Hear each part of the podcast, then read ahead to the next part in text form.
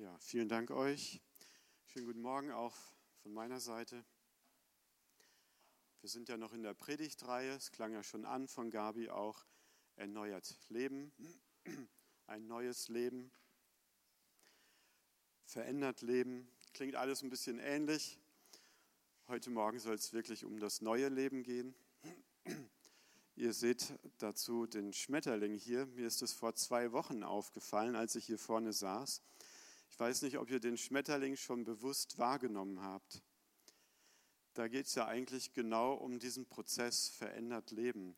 Vorher eine Raupe und nachher so ein schöner, farbenfroher Schmetterling. Und so auch in unserem Leben die Verwandlung zu einem neuen Leben. Also heute soll es um den Schmetterling gehen. Unser Text dazu steht in Römer 6, die Verse 1 bis 4. Ich lese die kurz vor. Was wollen wir nun sagen? Sollen wir denn in der Sünde beharren, damit die Gnade umso mächtiger wird? Auf keinen Fall. Wir, die wir der Sünde abgestorben sind, wie sollten wir noch in ihr leben? Oder wisst ihr nicht, dass alle, die wir in Christus Jesus getauft sind, in seinen Tod getauft sind? So sind wir mit ihm begraben durch die Taufe in den Tod, damit, Genau wie Christus von den Toten auferweckt ist durch die Herrlichkeit des Vaters, auch wir ein neues Leben leben. Paulus erklärt hier einiges auch in den Kapiteln davor über Gnade, über Glaube, über Sünde, über Vergebung und stellt dann hier die Frage, sollen wir noch mehr sündigen, damit die Gnade deutlicher wird oder mächtiger wird? Und ich hatte die Idee, ich frage euch mal, was ihr denkt. Hier in diesen paar Versen, da stehen ein Haufen Fragen und da frage ich euch mal und mir sind auch noch ein paar andere Fragen eingefallen und wir machen einfach mal eine kleine Abstimmung. Also wer ist dafür, wer ist dagegen? Wer ist für Ja, wer ist für Nein? Sollen wir mehr sündigen, damit die Gnade deutlicher wird? Wer ist für Ja? Niemand. Wer ist für Nein? Alle, denke ich. Sündigen wir? Wer ist für Ja? Auch alle vermute ich. Müssen wir sündlos sein? Wer ist für Ja? Niemand. Wer ist für Nein? Okay. Müssen wir sündigen? Wer ist für Ja? Auch niemand. Wer ist für Nein? Ja, fast alle vielleicht. Wollen wir sündigen? Jetzt wird es vielleicht schon ein bisschen mehr, nicht so schwarz-weiß, vielleicht ein bisschen grau. Wer ist für Ja? Niemand? Okay. Wer ist für Nein? Ja, da ist ein bisschen zögerlicher. Okay. Ähm, ich komme später nochmal auf die Fragen zurück, aber ihr habt ja alle schon richtig beantwortet, von daher könnten wir auch hier aufhören und weiter singen, oder? Die Frage ist der Grund dafür, was, was ist der Grund dazu, äh, den Paulus hier nennt äh, auf seine Frage. Also er sagt ja, niemals sollten wir Gründe, äh, sündigen, damit die Gnade größer wird. Ähm, vielleicht müssen wir den Begriff Sünde kurz erklären. Marcel hat da schon einiges zu gesagt vor zwei Wochen und hat, das lohnt sich sicherlich, das auch wieder anzuhören. Und ja, man kann darüber nachdenken. Der Begriff ist ja abstrakt, vielleicht auch veraltet, wird vielleicht manch einer sagen, oder nicht mehr aktuell oder wie auch immer. Ähm, oder der Begriff ist dir sowieso fremd und die Fragen kamen dir etwas fremd vor. Deshalb kurz ähm, möchte ich Sünde hier beschreiben. Gottes Absicht für die Menschen war von Anfang an, in einer liebenden Verbundenheit mit Gott zu leben. Später wurde das dann zu einem Gebot formuliert. Du sollst den Herrn, deinen Gott, lieben von ganzem Herzen, mit ganzer Seele und mit deinem ganzen Verstand. Das war schon bei Mose so und Jesus hat es auch wieder zitiert. Und genau diese liebende Verbundenheit sollte auch zwischen den Menschen herrschen. Liebe deinen Mitmenschen wie dich selbst, heißt es dann. Sünde ist also alles, was gegen diese Liebe steht, was dieser Liebe widerspricht. Alles, was nicht dazu passt, alles, was unserer Liebe zu Gott im Weg steht oder dem entgegensteht und alles, was unserer Liebe zu unseren Mitmenschen im Wege steht. Und das, denke ich, kennen wir alle zusammen zu Genüge. Wir haben diese Gebote nicht eingehalten. Mit uns alle anderen Menschen, auch vor uns und nach uns, außer Jesus. Er ist der Einzige, der danach gelebt hat.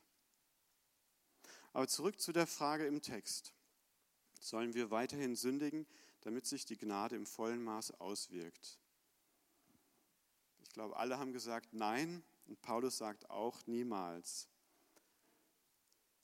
Und er nennt dann einen Grund, wir sind der Sünde abgestorben. Doch erlaubt mir, ich möchte noch einen zweiten Grund hier anführen und der ergibt sich eigentlich aus dem Kapitel davor, aus den Versen davor. Aus der Gnade. Wenn wir zuerst die Gnade betrachten, ähm, da steht dann, das Gesetz, dass durch das Gesetz die Sünde der Menschen immer deutlicher wurde. Also die Sünde war da, das Gesetz wurde gegeben und es wird immer klarer, was wirklich Sünde ist. Und dadurch, so schreibt Paulus in den Versen davor, wurde eigentlich auch die Gnade immer deutlicher sichtbar oder was, wie sehr, wie dringend nötig die Gnade ist. Und Paulus beschreibt in den Versen den Charakter der Sünde und der Gnade. Die Sünde herrscht und sie bringt den Tod. Die Gnade bringt Gerechtigkeit und das ewige Leben. Römer 5, Vers 21 heißt es, so wie die Sünde also über alle Menschen herrschte und ihnen den Tod brachte, so herrscht jetzt Gottes wunderbare Gnade. Durch sie werden wir vor Gott gerecht gesprochen und gewinnen durch Jesus Christus, unseren Herrn, das ewige Leben. Die Gnade ist der Ausdruck Gottes Liebe zu uns Menschen. Also wir haben ja vorher gesagt, wir sind dazu bestimmt, in einer liebenden Verbundenheit mit Gott zu leben. Und Liebe ist ja nicht einseitig. Liebe hat immer zwei Seiten. Und die Gnade ist Gottes Ausdruck seiner Liebe zu uns, seiner Liebe zu uns allen hier, seiner Liebe zu dir von Gott. Und Jesus selber hat es an einer Stelle so ausgedrückt. Niemand liebt mehr als einer, der sein Leben für die Freunde hingibt. Jesus hat sich selbst gegeben. Er hat sich töten lassen an unserer Stelle. Warum an unserer Stelle? Weil wir, wie schon gesagt, gegen das Gesetz, gegen die Gebote der Liebe verstoßen haben. Wir sind sündig geworden. Aber Jesus ist der einzige Mensch, der diese Gebote eingehalten hat, zu 100 Prozent, jemals. Und deshalb ist er in der Position, dass er an unserer Stelle sterben kann und unsere Strafe auf sich nimmt. Das ist die Gnade. Gottes Gnade, Gottes Liebe zu uns, die dadurch sichtbar wird. Und die ist grenzenlos. Letzte Woche hat meine Tochter im Auto ein schönes Lied angemacht und darin wird so ein Bild gemalt, wie groß und grenzenlos Gottes Liebe ist. Da heißt es, Gottes Liebe ist grenzenlos wie ein Meer ohne Boden, grenzenlos wie ein Gebirge ohne Gipfel, grenzenlos wie ein Himmel ohne Ende, grenzenlos, no limits to your love. Also sollten wir noch mehr sündigen, damit die Gnade noch größer wird? Nein, niemals. Die Gnade ist schon endlos, unendlich. Und in der Vorbereitung kam mir die Idee, man könnte das auch mathematisch ausdrücken. Aber äh, keine Angst, ähm, es bleibt auf meinem Niveau, also ihr versteht es auch alle. Angenommen, wir haben die Zahl unendlich und dann möchten wir eine richtig ordentliche Summe dazu addieren. Sagen wir mal eine Million wird dann die Zahl unendlich größer, weil wir eine Million dazu addieren? Nein, vollkommener Quatsch, oder? Genau. Also das war der erste Aspekt, warum Paulus sagt, niemals. Und der zweite ist das Abgestorben. Wir sind abgestorben. Ich lese nochmal die Verse 2 bis 4. Niemals, auf keinen Fall. Wir, die wir der Sünde abgestorben sind, wie sollten wir noch in ihr leben?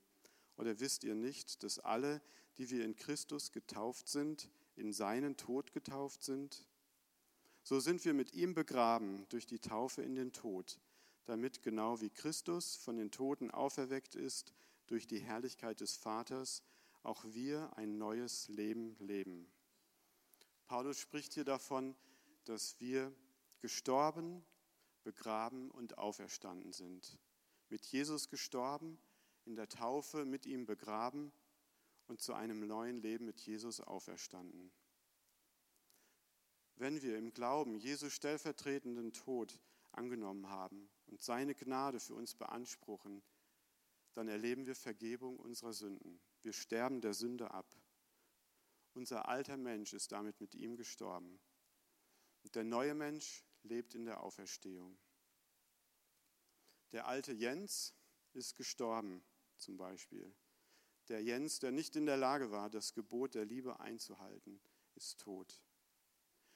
Und die Taufe ist das öffentliche und innere Begräbnis des alten Ichs. Und Jesus lädt uns ein, mit ihm zu sterben. Wenn du Jesu Liebe und Gnade angenommen hast, wenn das für dich gilt, dann lädt er dich ein, dein Begräbnis zu feiern, dein altes Leben, das begraben ist, in der Taufe. Vielleicht ist das für dich der nächste Schritt auf deinem Weg mit Jesus.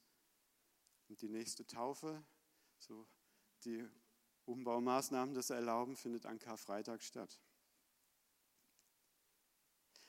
Manchmal ist es vielleicht auch nicht so einfach auszumachen, wo man steht, weil man vielleicht schon sein Leben lang irgendwie geglaubt hat und man hat nicht so richtig einen Punkt, wo man sagen kann, da bin ich neu geworden, da bin ich gestorben. Gerade junge Leuten geht es oft so, weil es eher irgendwie ein Prozess ist, in dem sie Jesus nachfolgen. Aber ich denke, zu jedem Zeitpunkt kann man eine bewusste Entscheidung treffen und sagen, ich möchte mit Jesus sterben und mit ihm zu einem neuen Leben auferstehen. Und diese Entscheidung führt uns dazu, was Paulus sagt in Galater. Ich bin mit Christus gekreuzigt. Nicht mehr ich bin es, der lebt, nein, Christus lebt in mir. In Galater 2, 19 und 20. Wir leben das Leben mit dem Auferstandenen. Der Auferstandene lebt in uns. Und dies ist für uns alle ein lebenslanges Lernen und Entdecken. Egal wie lange unsere Bekehrung her ist oder egal wie lange unsere Taufe her ist, wir können uns jederzeit neu entschließen, in dieses neue Leben einzusteigen, mit Jesus das Leben des Auferstandenen zu leben. Er lädt uns ein, ein Leben zu führen in der ursprünglich geplanten Art und Weise, nämlich in der liebenden Verbundenheit mit Gott und in der liebenden Verbundenheit mit unseren Mitmenschen. Am Anfang hatte ich die Frage gestellt, müssen wir sündigen? Und hieraus ergibt sich doch, nein, wir müssen nicht sündigen, denn wir sind neu geworden. Wir haben ein neues Leben. Und das erinnert uns wieder an den Schmetterling. Der hat genau diesen Prozess durchge durchmacht. Von der Raupe, die kriechende Raupe ist tot. Wir können noch euch entspannen. genau, der Schmetterling kommt nochmal. genau, genau diesen Verwandlungsprozess. Und der Schmetterling ist doch ein Symbol für Schönheit, die Farbenpracht, für Freiheit, wie er fliegt von hier nach da und ähm, rumtanzt sozusagen. Ähm, das ist der Schmetterling. Und ich habe das mal nachgelesen und es ist tatsächlich so, also die Raupe in ihrem Kokon, die stirbt nahezu. Also die wird wie zu so einer Suppe, da bleibt nicht viel von übrig und aus dieser Suppe entsteht ein neues Leben, der neue, schöne, farbenfrohe Schmetterling. Doch er kann nicht sofort fliegen. Es dauert eine kurze Zeit, vielleicht ein, zwei Tage. Am Anfang sind die Flügel noch schrumpelig, wir haben noch keine Kraft. Und der Schmetterling muss erst noch Wasser in die Flügel pumpen, damit sie glatt und kräftig werden. Und ich finde, das beschreibt vielleicht auch manchmal unseren Zustand hier in dieser Welt. Wir sind schon verwandelt, aber wir müssen noch Wasser in unsere Flügel pumpen. Wir müssen noch kräftig werden. Das ist wie, wir sind verwandelt, aber trotzdem haben wir jahrelang uns Verhaltensweisen, Gewohnheiten, Denkmuster, Gefühle angeeignet, angewöhnt und praktiziert, die womöglich der liebenden Verbundenheit mit Gott und unseren Mitmenschen widersprechen. Unsere Flügel sind noch schrumpelig. Und jetzt müssen wir nur noch Wasser in unsere Flügel pumpen. Und wie machen wir das? Aus eigener Anstrengung? Nein. Ein neues Leben aus eigener Anstrengung? Nein. Denn die Kraft Gottes wirkt an uns durch den Heiligen Geist. Er ist unser Helfer und unser Beistand. Paulus schreibt, dass Gottes Herrlichkeit, also Gottes Kraft in Jesus am Werk war, als er Jesus von den Toten auferweckt hat. Und genau die gleiche Kraft ist auch in uns am Werk, heute noch, um unser Leben zu verwandeln. In Epheser 1 heißt es, wir sollen erkennen, mit was für einer überwältigend großen Kraft er unter uns, den Glaubenden, am Werk ist. Es ist dieselbe gewaltige Stärke, mit der er am Werk war, als er Christus von den Toten auferweckte und ihm in der himmlischen Welt den Ehrenplatz an seiner Seite gab. Gott selbst befähigt uns, in diesem Lernprozess Fortschritte zu machen. Er wirkt in uns durch seinen Heiligen Geist. Aber braucht es noch etwas anderes dazu, um Wasser in die Flügel zu pumpen? Ja, Gott braucht unsere Erlaubnis. Er gebraucht unsere Entschlossenheit und unseren Gehorsam im Zusammenspiel mit dem Heiligen Geist. Ich denke, es ist ein bewusster Entschluss und zielgerichtetes Handeln von uns erforderlich. Vielleicht kann man es ein bisschen vergleichen wie wir, also in diesem Fall, wir wollen unseren Charakter, wir wollen unser Leben verändern. Und wenn wir uns vornehmen, unseren Körper zu verändern, also sprich abnehmen oder bestimmte Muskelpartien irgendwie etwas deutlicher werden lassen, dann ist von uns Anstrengung, Aufwendung und zielgerichtetes Handeln erforderlich, damit das passiert. Und dieses Aneignen, dieses verwandelt werden, bezeichnet Paulus auch als Anziehen des neuen Gewandes. In Kolosser steht, ihr habt doch das alte Gewand ausgezogen, den alten Menschen mit seinen Verhaltensweisen, und habt das neue Gewand angezogen, den neuen von Gott erschaffenen Menschen, der fortwährend erneuert wird, damit ihr Gott immer besser kennenlernt und seinem Bild ähnlich wird, werdet. Und wie können wir das neue Gewand anziehen? Was hilft uns dabei, fortwährend erneuert zu werden? Und damit es nicht zu theoretisch bleibt und wir vielleicht auch die Anforderungen an uns selber nicht zu hoch hängen, wollte ich euch zwei Beispiele erzählen. Das eine Beispiel einfach aus dem aktuellen Leben und das andere Beispiel aus dem Neuen Testament. Das eine Beispiel hat mir John Pearson erzählt, ein junger Mann, den er begleitet. Und er hat vor einiger Zeit bei der Arbeit äh, was nicht so Schönes erlebt. Sein Chef hat ihn richtig zur Schnecke gemacht, hat ihn ungerecht behandelt und dann auch noch wirklich beschimpft und mit unprofessionellen Worten äh, überschüttet und eingedeckt. Der junge Mann kam nach Hause, war natürlich stinksauer, geknickt und hat sich angefangen zu überlegen, wie zahle ich es dem heim. Wie kann ich mich verteidigen? Was kann ich ihm an den Kopf knallen? Und während dieser Gedanken oder in dieser Phase war in seiner Bibellese die Geschichte, wo Jesus seinen Jüngern die Füße wäscht. Und er war innerlich so berührt davon, in welcher Sanftmut, in welcher Demut Jesus seinen Jüngern begegnet, dass es ihm unmöglich wurde, weiter darüber nachzudenken, was er seinem Chef antun könnte. Er war verändert, das neue Leben. Der Schmetterling fängt an zu fliegen, denke ich. Das andere Beispiel, ein bisschen länger, ähm, das ist so eine Entdeckung, die, ich, die Gott mir irgendwie geschenkt hat vor ein paar Wochen, als ich mit einem unserer jungen Brüder die Bibel gelesen habe. Und es hat mich total erstaunt und irgendwie bewegt. Es ist gar nicht dramatisch, aber wie Petrus hier reagiert auf Jesus, wie er das Alte hinter sich lässt, die Erfahrung und das Wissen, was er hatte, und einfach Jesus gehört, äh, gehorcht. Ich denke, es war eine der ersten oder die erste Begegnung zwischen Simon Petrus und Jesus. Wir lesen das in Lukas 5.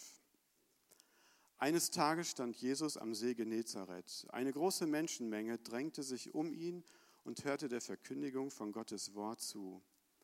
Da sah er zwei Boote am Ufer liegen. Die Fischer waren ausgestiegen und reinigten ihre Netze. Jesus stieg in das Boot, das Simon gehörte, und bat ihn, ein Stück weit auf den See hinauszufahren. So konnte er im Boot sitzen und von dort aus die Menschenmengen lehren. Als er aufgehört hatte zu reden, wandte er sich an Simon und sagte, Fahr jetzt weiter hinaus auf den See. Werft dort eure Netze zum Fang aus.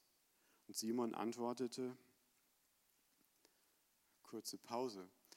Jetzt stellt euch mal vor, ihr kennt die Geschichte nicht, wie es weitergeht aber ihr wisst, da ist Simon, Petrus, der ist ein erfahrener Fischer, er hat die ganze Nacht gearbeitet, schlecht gelaunt, mürrisch, sitzt da in seinem Boot. Und dann kommt da jemand, der es besser weiß als er. Was wird er wohl antworten? Vielleicht sowas wie, also Jesus, das war echt eine super Predigt. Es hat mir echt gefallen, wie du über das Reich Gottes gesprochen hast. Ah, richtig gut, wie du die Menschen gelehrt hast. Halleluja. Aber jetzt sitzen wir hier in meinem Boot. Also ich habe schon einiges an Erfahrung beim Fischen. Und also die Stelle da hinten, da fängt man keine Fische. Schon gar nicht um diese Tageszeit. Also wir verstehen unser Handwerk. Ich weiß, du bist Zimmermann und predigen kannst du auch ganz gut, aber das Fischen kannst du lieber uns überlassen. Ging die Geschichte so weiter? Ich glaube, so findet die kein gutes Ende. Nein, so war es nicht, sondern Petrus sagt, Simon Petrus, Meister, wir haben uns die ganze Nacht abgemüht und haben nichts gefangen. Aber weil du es sagst, will ich die Netze auswerfen. Er sagt, weil du es sagst, will ich es tun. Ich finde es so ein schönes Bild. Ich habe im Internet nach einem äh, netten Bild gesucht mit äh, einem Boot auf einem See und so, aber das, da muss man dann immer für bezahlen. Das ist ein bisschen umständlich. Aber ich möchte es euch nochmal vor Augen malen. Jesus saß da mit Simon im, im Boot. Er lernte die Menschen. Petrus hörte aufmerksam zu. Und wahrscheinlich war er auch beeindruckt von den Worten von Jesus. Dann beendete, beendete Jesus seine Predigt und er wandte sich Petrus persönlich zu. Und Jesus hatte seine Situation, seine Frustration wahrgenommen. Aber er hatte eine Lösung für Petrus. Er sagte, sie sollen noch mal rausfahren und weiter draußen die Netze auswerfen. Und Petrus war einverstanden, das zu tun, was Jesus ihm sagte. Nicht, weil er irgendwie vielleicht doch noch die Hoffnung hatte, er könnte ein paar Fische fangen. Nicht, weil er so verzweifelt war, dass er äh, unbedingt irgendwie noch was zu essen finden musste. Nein, sondern er tat es, weil Jesus ihn dazu aufgefordert hatte. Ich finde es so ein schönes Bild, wie Petrus hier Jesus vertraut. Trotz seiner Erfahrung, trotz der Anstrengung, die es bedeutet, trotz dem, was er aus der Vergangenheit kannte. An dieser Stelle nochmal die Frage, wollen wir sündigen? Wir haben diese zwei Beispiele gesehen von dem jungen Mann und das von Simon Petrus. Sie hätten sich beide auch anders entscheiden können. Der junge Mann hätte am nächsten Tag zur Arbeit gehen können und erstmal seinen Chef irgendwie ein paar Dinge an den Kopf knallen können. Petrus hätte sich hier anders entscheiden können, in seiner Bequemlichkeit zu sagen, nee, heute nicht mehr oder Jesus, du hast keine Ahnung, ich habe die Erfahrung. Aber nein, sie haben das getan, beide, was Jesus ihnen vorgemacht oder aufgetragen hat. Inwiefern helfen uns jetzt diese zwei Beispiele, in dem verwandelten Leben zu leben? Was können wir praktisch davon mitnehmen? Der junge Mann hat sich Jesus zum Vorbild genommen. Er hat gelesen, wie, mutig, äh, wie demütig Jesus seinen Jüngern die Füße gewaschen hat. Und er hat es genauso getan. Er hat seinen Chef nicht Gleiches mit Gleichem zurückgezahlt, sondern er hat in Demut das hingenommen. Und das ohne Groll, ohne Bitterkeit im Herzen. Und wenn wir Jesus zum Vorbild nehmen wollen, dann hilft es uns, wenn wir ihn anschauen, wenn wir sehen, wie er gelebt hat, wenn wir sehen, wie er Menschen begegnet ist, wenn wir sehen, welche Verbindung er zu seinem Vater hatte. Das heißt, wir brauchen es, in Gottes Wort zu lesen, drin zu sein, uns dem auszusetzen. Vielleicht hilft es uns auch, einen Abschnitt oder einen Vers täglich zu wiederholen, täglich zu lesen. Egal ob ermutigend oder ermahnend oder vorbildhaft. Ich benutze manchmal in der Bibel-App diese Lesezeichenfunktion, wo man sich Verse abspeichern kann und habe dann schon öfter einen von diesen Versen täglich gelesen oder gebetet. Und was sehen wir bei Petrus? Petrus hat mit seinem Boot, mit seinen Möglichkeiten Jesus gedient. Ich denke, es ist ein guter Weg, Jesus zu dienen und ihn dabei kennenzulernen. Das andere ist, Petrus saß mit Jesus in einem Boot. Im übertragenen Sinn kann das vieles bedeuten, mit Jesus in einem Boot zu sitzen. Es kann bedeuten, Jesus wahrzunehmen, da wo wir sind so wie Petrus bei der Arbeit. Es kann bedeuten, die Überzeugung, die Einstellung von Jesus zu kennen und in unserem Leben anzuwenden. Ich, find, ich weiß nicht, was euch noch einfällt, mit Jesus in einem Boot zu sitzen. Das ist so ein schönes Bild. Und Petrus war im persönlichen Gespräch mit Jesus. Ich denke, wir alle brauchen es, im persönlichen Gespräch mit Jesus zu sein. Spontane, Gespräche zu jeder Tages- und Nachtzeit bei der Arbeit unterwegs. Oder so wie Petrus auch längere Zeiten. Ich denke, Petrus hat hier bestimmt den ganzen Nachmittag oder noch länger mit Jesus verbracht.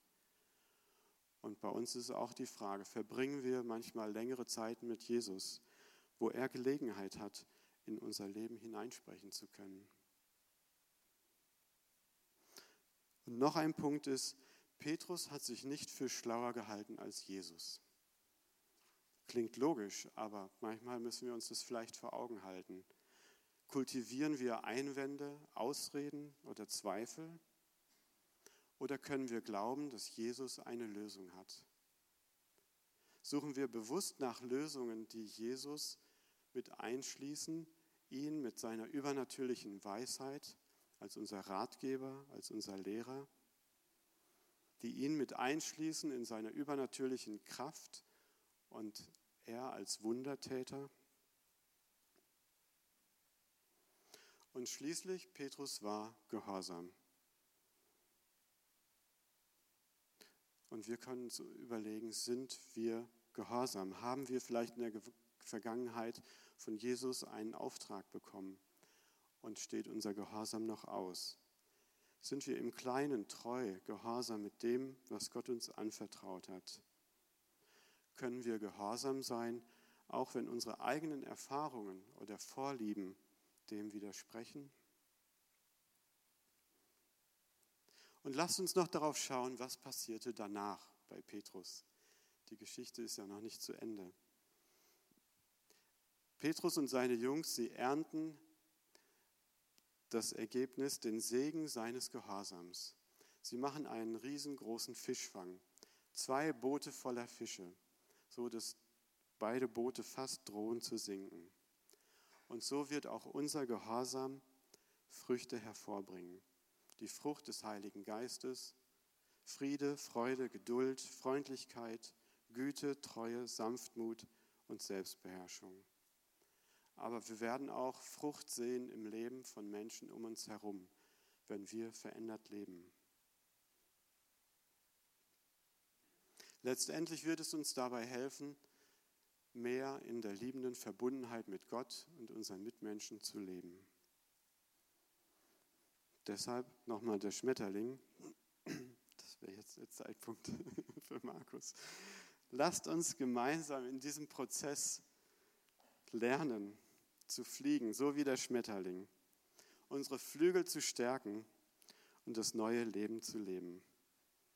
Und dies tun wir im Vertrauen auf Gottes Kraft, auf den Heiligen Geist und im Gehorsam Jesus gegenüber und seinem Wort. Und was mir gestern noch einfiel, was man auch ruhig mal sagen kann, bei allem Streben nach Veränderung, bei allem nach vorne rennen sozusagen, können wir uns auch mal umschauen und die Schmetterlinge um uns herum betrachten und dankbar sein, wie sie da rumfliegen und wie schön sie schon sind und wie verändert sie schon sind. Und uns auch freuen, wir selber sind auch schon verwandelt und sind nicht mehr die alte Raupe. Ich denke, wir nehmen uns jetzt, während die Band ein bisschen instrumental spielt, ein paar Minuten Zeit oder kurze Zeit, um nochmal darüber nachzudenken und inwiefern es uns betrifft.